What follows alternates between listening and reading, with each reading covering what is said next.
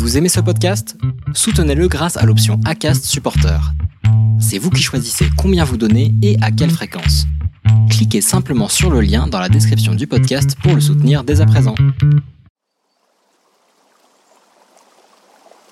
L'hypersensibilité, maintenant que je connais, je dirais que c'est à la fois un cadeau, parce qu'il hum, y a de belles choses à découvrir, et à la fois, quand on ne se connaît pas, je trouve que c'est un fardeau. C'est euh, assez lourd à porter. Il y a à la fois cette ambivalence du, beau et du potentiel et, du difficile si on n'est pas au courant. Le jour où j'ai compris que j'étais hypersensible, ou pas.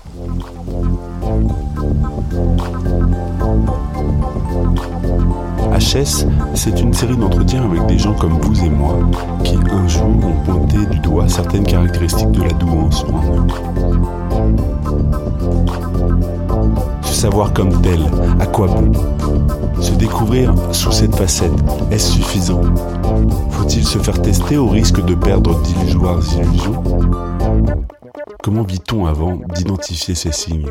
Que se passe-t-il quand on a franchi le pas de passer le test qui prouverait qu'on est un haut potentiel? Et que vit-on une fois qu'on sait qu'on l'est ou pas? Merci d'écouter HS, le podcast situé à l'intérieur d'un hypersensible. Ou pas.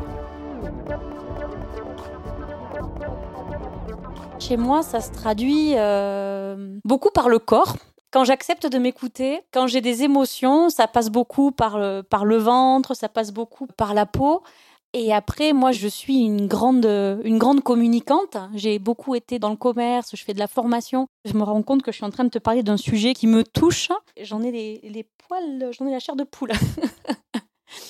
L'hypersensibilité aussi, je l'ai par l'intuition, par le feeling quand je parle avec les gens. J'ai l'impression d'avoir une troisième oreille quelque part. La notion d'hypersensibilité, moi, je l'ai découverte il y a à peu près deux ans, deux ans et demi. J'étais en poste et je souffrais énormément au travail. Je trouvais que la façon euh, dont je ressentais euh, les choses et, euh, et tout le cœur que j'y mettais, et toutes les émotions que j'avais, elles me paraissaient démesurées par rapport à ce que pouvaient vivre d'autres alors d'autres homologues ou même à la maison. C'est vrai que mon mari me disait mais enfin tu t'en fiches, c'est qu'un travail, c'est pas important. Et moi, si, si, enfin, pour moi, le travail, c'est porteur de sens, j'y mets toute mon énergie, j'y mets euh, euh, presque tout mon amour. et, que ça se passe pas bien et que ça me rende malade et je comprenais pas trop. J'ai lu euh, autour du mal-être au travail, du bien-être au travail. En plus, j'étais manager, donc comment je fais pour être bien et montrer aux gens que je suis bien? J'ai lu pas mal sur la gestion des émotions. Et puis de fil en aiguille, ça me renvoyait tout le temps, tout le temps sur l'hypersensibilité. Et ça me renvoyait tout le temps sur euh, la douance. Et ça me renvoyait tout le temps sur euh, ces questions de sens, des questions que je me posais. Je pensais que tout le monde se les posait, mais il s'avère que, a priori, ce, ne sont que certaines personnes. C'est comme ça que j'en suis arrivée à, regarder l'hypersensibilité et après à lire, beaucoup, beaucoup lire finalement pour euh, trouver d'autres témoignages.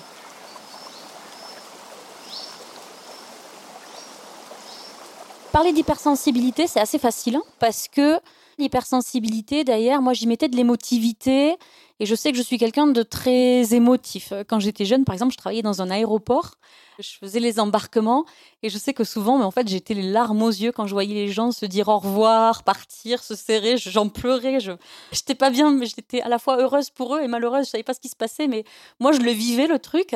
J'ai toujours mis ça sur l'hyper émotivité, donc plutôt négatif.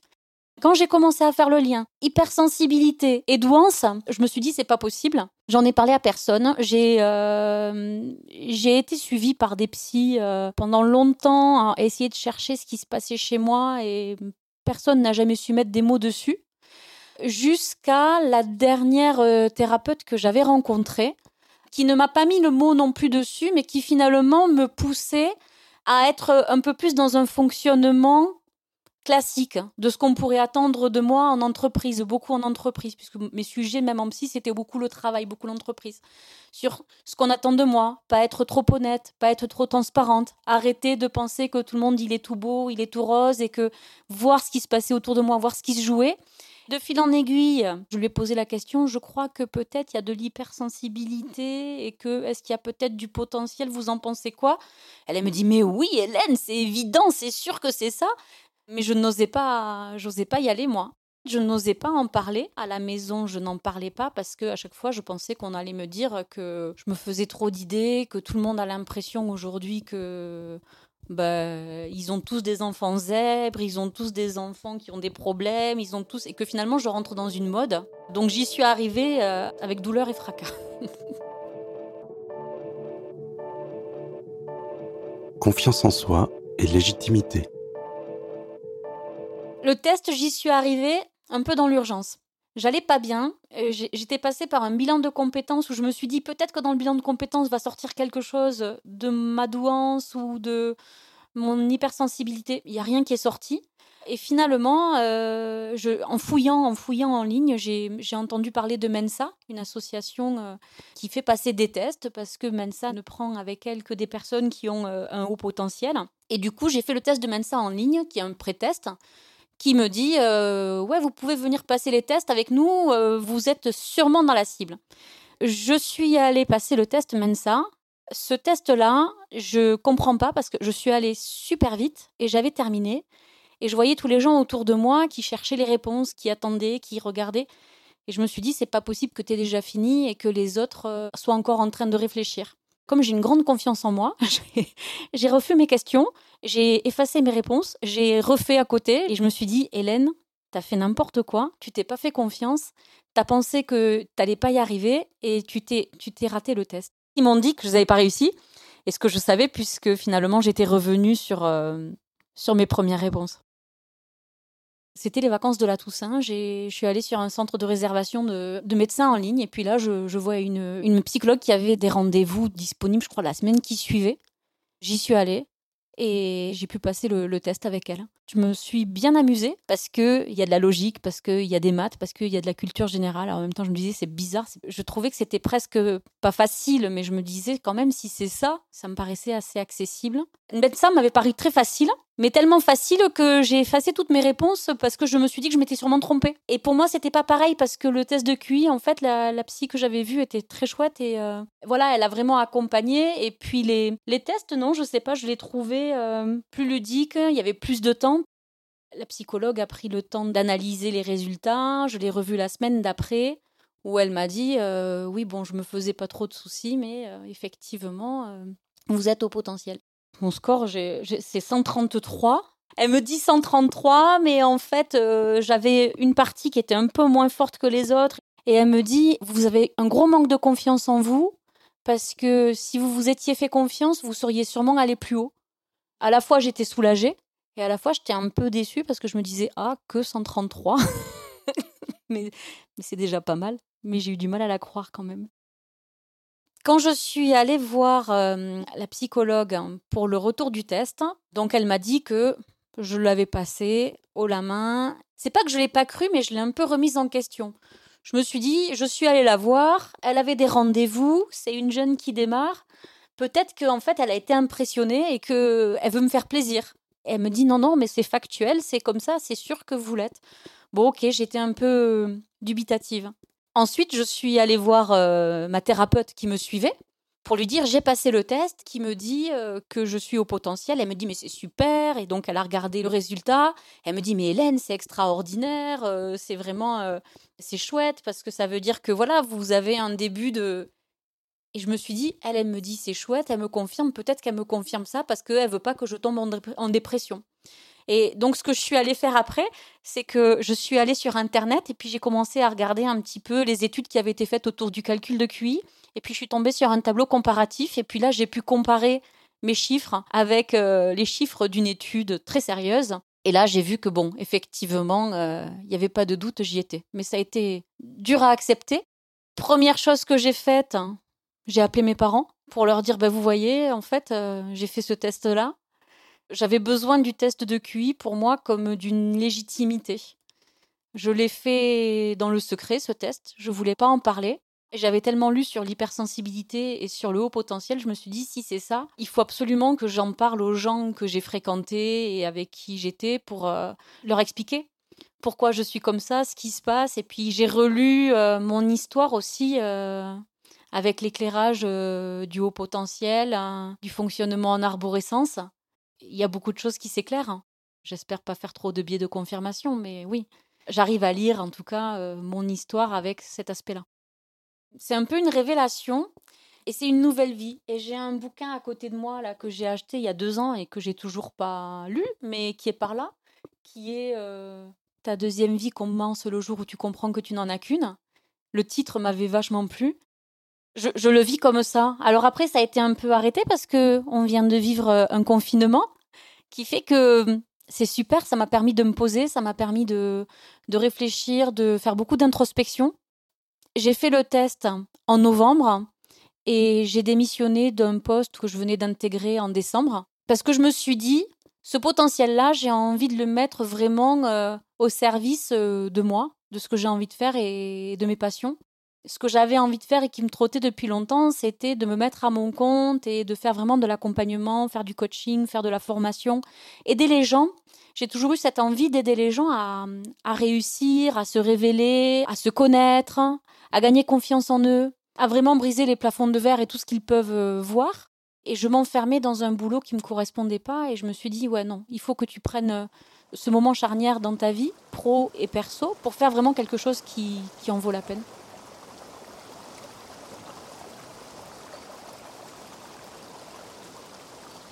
Ce qui est facile pour moi dans la vie, c'est de relativiser et c'est de rebondir.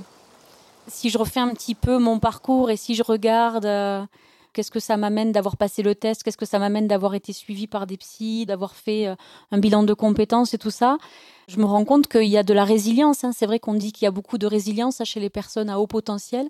Moi, ça m'amène la résilience, ça m'amène en tout cas une faculté de réflexion, de recul.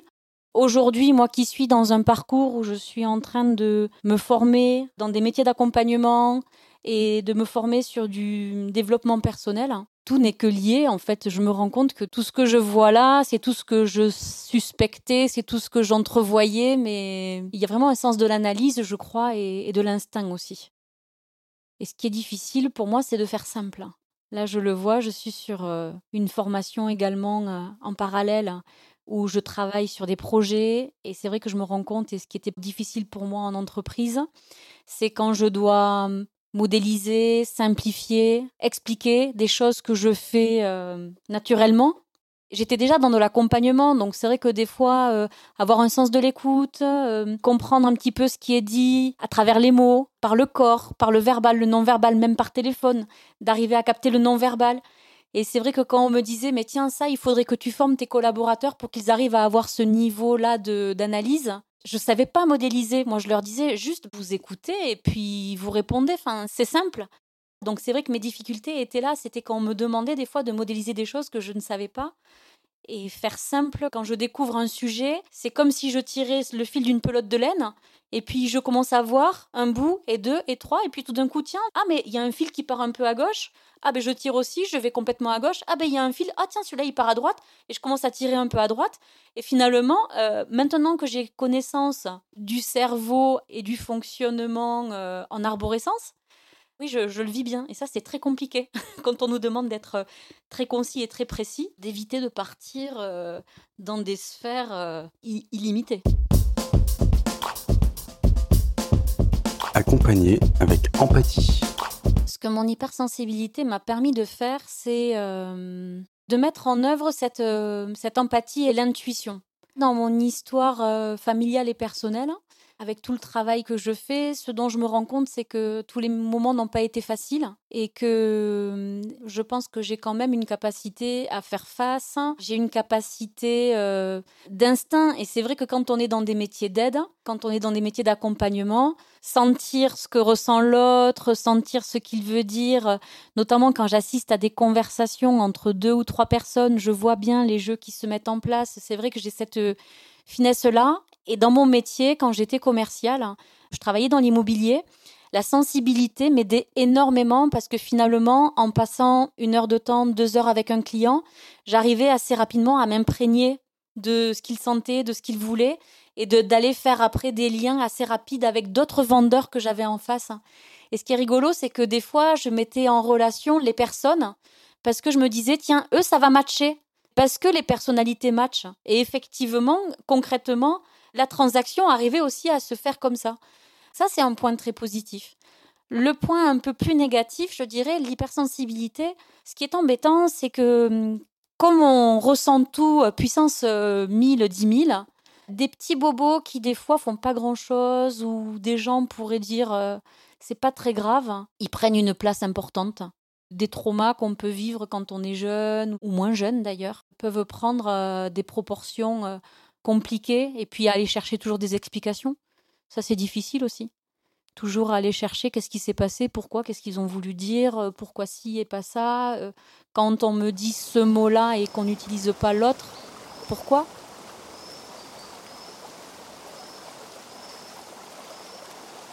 Par rapport aux relations, peut-être que l'hypersensibilité, quelque part, m'a gâché des amitiés possibles. Hein. Il me semble que j'attends peut-être pas la même chose que d'autres personnes.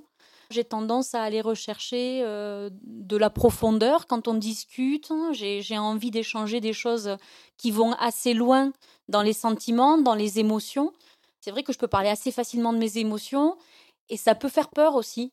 Il n'y a pas très longtemps, il y a une fille avec qui je fais la formation qui m'a dit Hélène, tu vas trop loin. Elle, elle sait me le dire parce qu'elle est dans une formation avec moi où on est à des niveaux de développement personnel importants. Elle peut exprimer. Et c'est vrai que beaucoup de gens ne savent pas exprimer, ne sont pas à l'aise avec les émotions, ne sont pas à l'aise avec le développement personnel, n'ont pas idée de ce que ça peut être et de ce qui peut se passer. Boulimie et papillonnage scolaire. Moi, j'ai grandi euh, à côté de Toulouse, dans un milieu socialement, j'allais dire pas riche financièrement, mais riche culturellement. Ma mère était assistante sociale, mon père était fonctionnaire. C'était un couple euh, de gauche, euh, j'allais dire 68 ans, mais ils étaient trop petits en 68. Plutôt avec des idées républicaines, mais très poussées sur sur la laïcité, sur l'école, sur euh, les chances pour tous, sur, euh, sur beaucoup de choses. Ce qui résonne beaucoup avec l'hypersensibilité, c'est le côté justice, le côté égalité, le côté euh, aller faire du bien aux gens. Après, dans la réalité de la vie, à la maison, c'était pas rose-rose tous les jours non plus. Moi, j'étais l'aînée de trois. Et dans les souvenirs que j'ai, je me vois très souvent petite fille, mais avec une tête d'adulte et avec euh, des pensées d'adultes et avec des conversations d'adultes et avec des rôles d'adultes. Et mes parents euh, ont divorcé quand j'avais 10 ans et j'ai pris assez vite le rôle d'adulte, je crois, un petit peu en protection de mes, de mes petits frères. Et du coup, ça a été compliqué. Et je crois que l'hypersensibilité, euh, dans ce genre de situation-là, amplifie aussi ce rôle et toutes ces émotions qu'on se prend dans la figure et qu'on essaye de, cacher. J'adorais l'école. Hein. Quand j'étais en primaire, euh, c'était vraiment... Euh, bah, j'adorais parce que c'était une découverte tous les jours. Découverte euh, alors des copains, des jeux, du maître et de la maîtresse qu'on avait à l'époque. Découverte de tout, de, toutes les matières. Tout m'intéressait. J'étais vraiment une boulimique de savoir, et je le suis toujours d'ailleurs. Hein. C'est vrai que j'ai vraiment ça, ce sentiment que ça pétillait, ça allait vite et c'était génial, et j'étais boulimique de savoir et avide de savoir. Et en même temps, euh, maintenant que j'y repense, euh, quand même souvent on me demandait de pas répondre trop souvent, parce que sinon les autres peuvent pas répondre, pas trop parler, arrêter d'être bavard, euh, de se concentrer, de pas être assez attentive. Je suis arrivée au collège, pareil, c'était génial parce que c'était la découverte des nouvelles matières, encore plus de profs, donc encore plus de savoir, donc c'était génial. Là où ça a été un peu plus compliqué, c'était avec les copains, puisque finalement, en ayant été dans une école euh, primaire où on était dans un petit groupe qui nous suivions depuis tout petit, on se côtoyait depuis longtemps. C'est vrai qu'arrivé au collège, euh, je me suis retrouvée seule avec euh, très peu de copains de l'ancienne école. Et il a fallu se chercher des groupes. Et moi, vraiment, l'image que j'en ai, c'est que j'ai passé ma scolarité à partir du collège à naviguer de groupe en groupe, à aller voir, parce que finalement, ce sentiment de décalage, il a, il a commencé assez tôt. Un sentiment de me dire, mais tiens, t'es pas tout à fait à ta place là. J'étais dans un collège qui était classé ZEP. Il y avait une énorme mixité sociale, c'était extraordinaire. Et j'ai fait tous les groupes. Il y avait des anglophones, j'ai fait des groupes bilingues, j'ai fait les groupes de cité, j'ai fait euh, les groupes des SECPA, j'ai fait euh, les groupes des filles, les groupes des premiers de la classe. mais à chaque fois, j'ai pas réussi à me poser. Peut-être que si l'hypersensibilité m'a gâché quelque chose, c'est peut-être ça aussi. C'est de pas arriver à se poser et de pas être bien quelque part. Au lycée, c'est vrai que ça a continué. Hein. Alors le lycée, là où ça a été compliqué, c'est que je me suis retrouvée dans une seconde où on mettait les meilleurs élèves, où euh, c'était des classes où, euh, un petit peu élitistes, où ils voulaient nous faire beaucoup travailler, beaucoup de bachotage. Et mm, là, moi, ça a été le, début du décrochage, parce que euh, dire j'ai travaillé 42 heures sur un contrôle de maths, ça m'intéressait pas. Euh, rebachoter des trucs, redonner des choses, ça m'intéressait pas.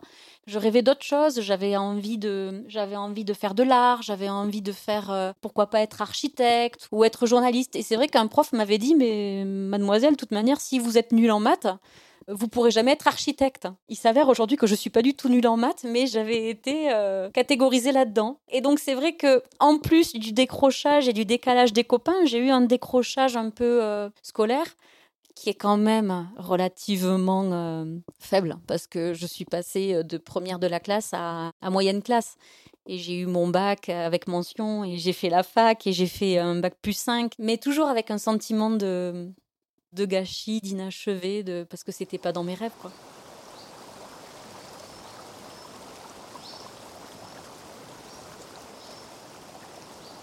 J'admire les personnes qui sont euh, engagées et qui vont au bout de... Alors est-ce que ce sont des rêves ou des projets, peu importe, mais en tout cas qui vont au bout de là où elles voulaient aller et avec succès et sans trop se jouer du regard des autres. Hein.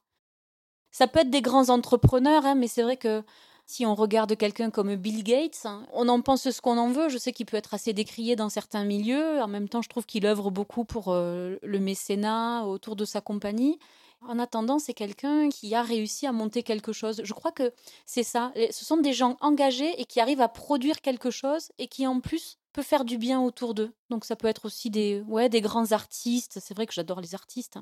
Celui qui m'a le plus frappé récemment, c'est Fabrice Lucchini. Je suis tombée il y a pas longtemps sur euh, une interview de lui qu'il avait fait très jeune. A priori, c'était une de ses premières interviews où il racontait comment il était passé de garçon coiffeur à acteur je crois que je crois qu'il a fait euh, garçon coiffeur et acteur.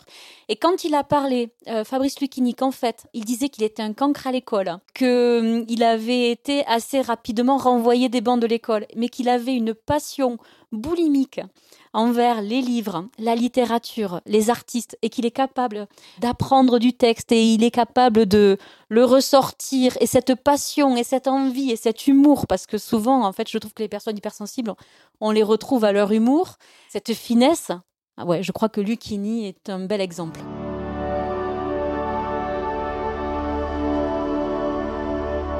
Swing, honneur, personne bossé. Là, qu'est-ce que j'étais en train de faire? J'étais en train de régler mon micro. J'ai plein de micros autour de moi. Je me suis mise à chanter il y a peu de temps. J'aime chanter, mais je ne sais pas si j'ai une jolie voix. Je prends en tout cas des, cours de chant et je m'écoute chanter. Là, il y a peu de temps, j'ai fait euh, un enregistrement pour envoyer à un groupe de jazz swing parce que j'aime beaucoup le jazz et j'aime beaucoup le swing, mais j'ai pas été retenue, donc euh, je continue mes recherches. Quand j'étais petite, j'avais fait de la musique, de la chorale et du piano. J'ai jamais persévéré parce que je crois que le solfège, c'était trop contraignant pour moi. Je m'appelle Hélène, j'ai 41 ans et là, je suis euh, en pleine formation pour devenir coach et formatrice.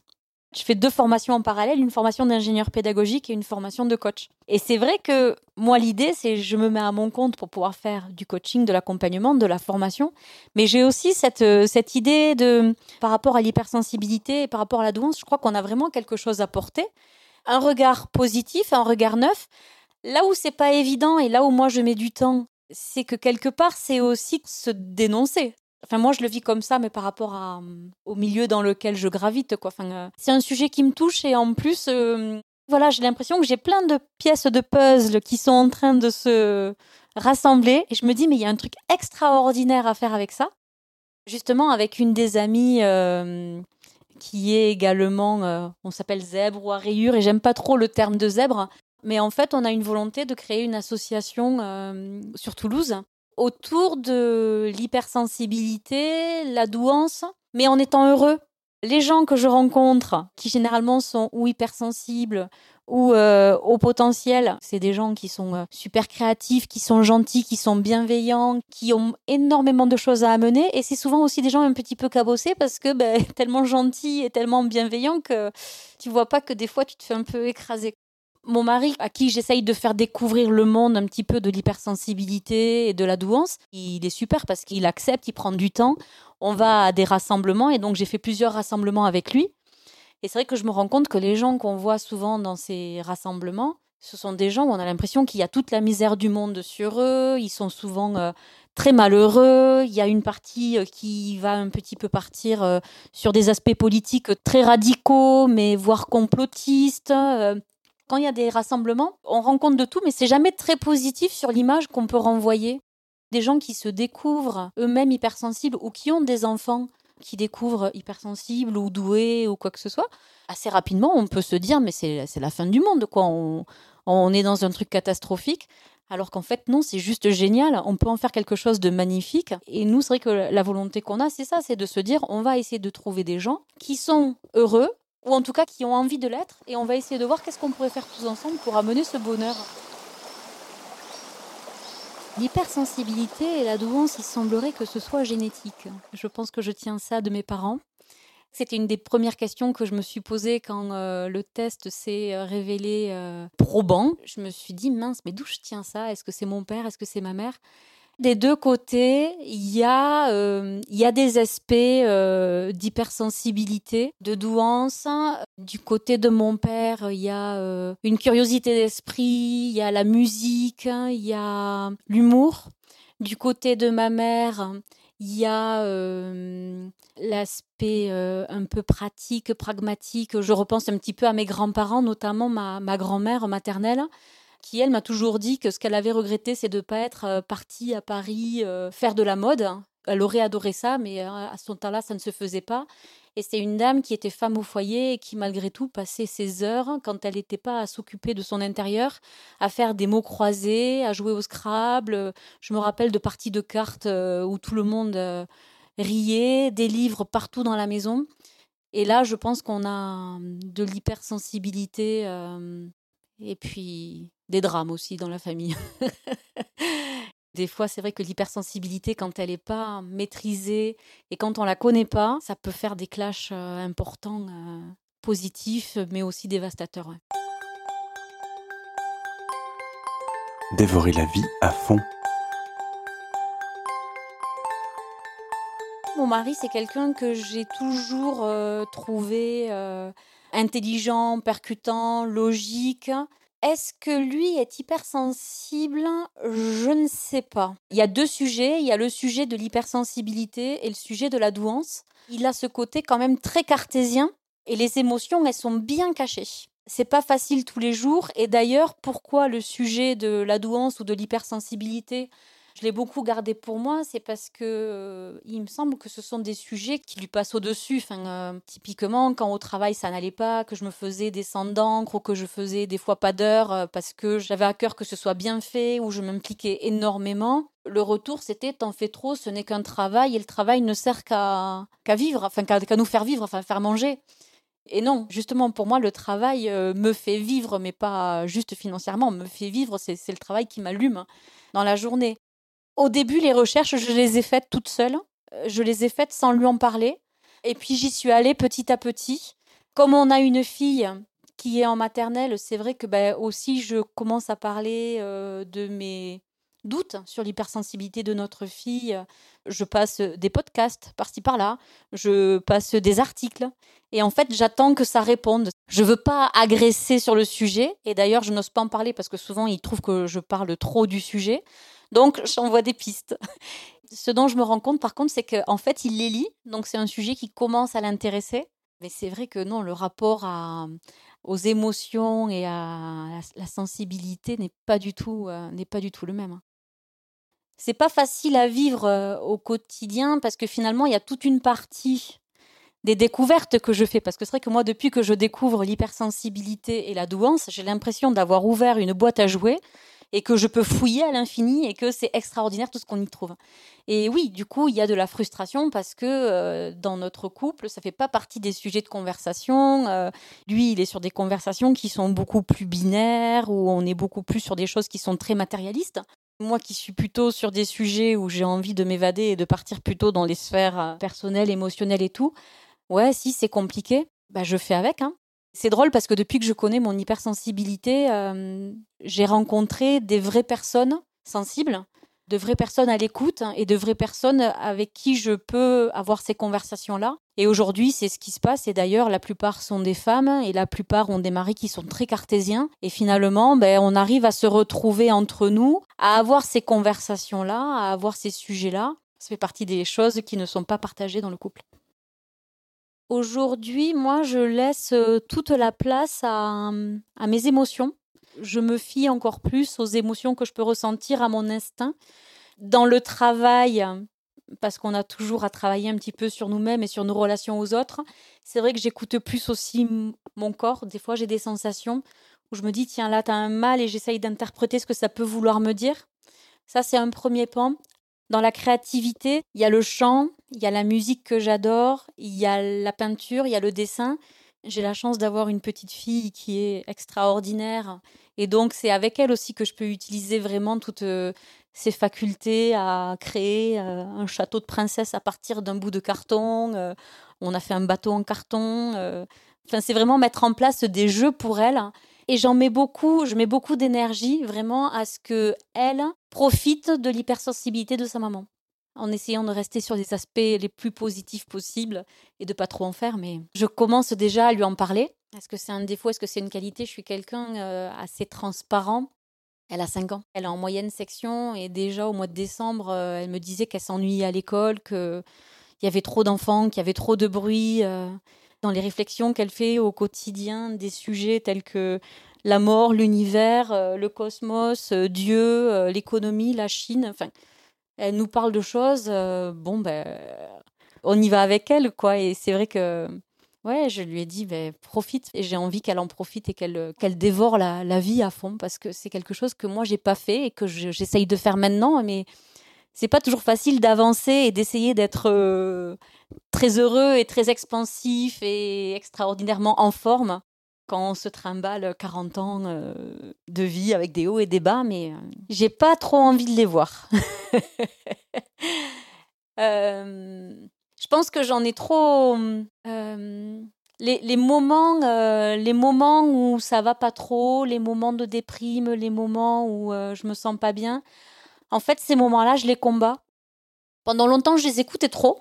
Je me laissais aller, je, je me laissais marcher dessus, je, je m'écoutais pas. Et je pense qu'autour de moi, j'ai eu aussi beaucoup trop de gens qui ont passé leur temps à, se plaindre et à se victimiser. Et aujourd'hui, moi, j'ai pas envie de ça. J'ai envie de, j'ai envie de vivre l'hypersensibilité comme quelque chose de très positif. J'ai envie d'amener du positif autour de moi et j'ai envie de, bah, de vivre de façon positive et d'envoyer ça. J'ai pas envie de, j'ai pas trop envie de passer du temps sur les bancs. Merci d'écouter HS, le podcast situé à l'intérieur d'un hypersensible. Ou pas.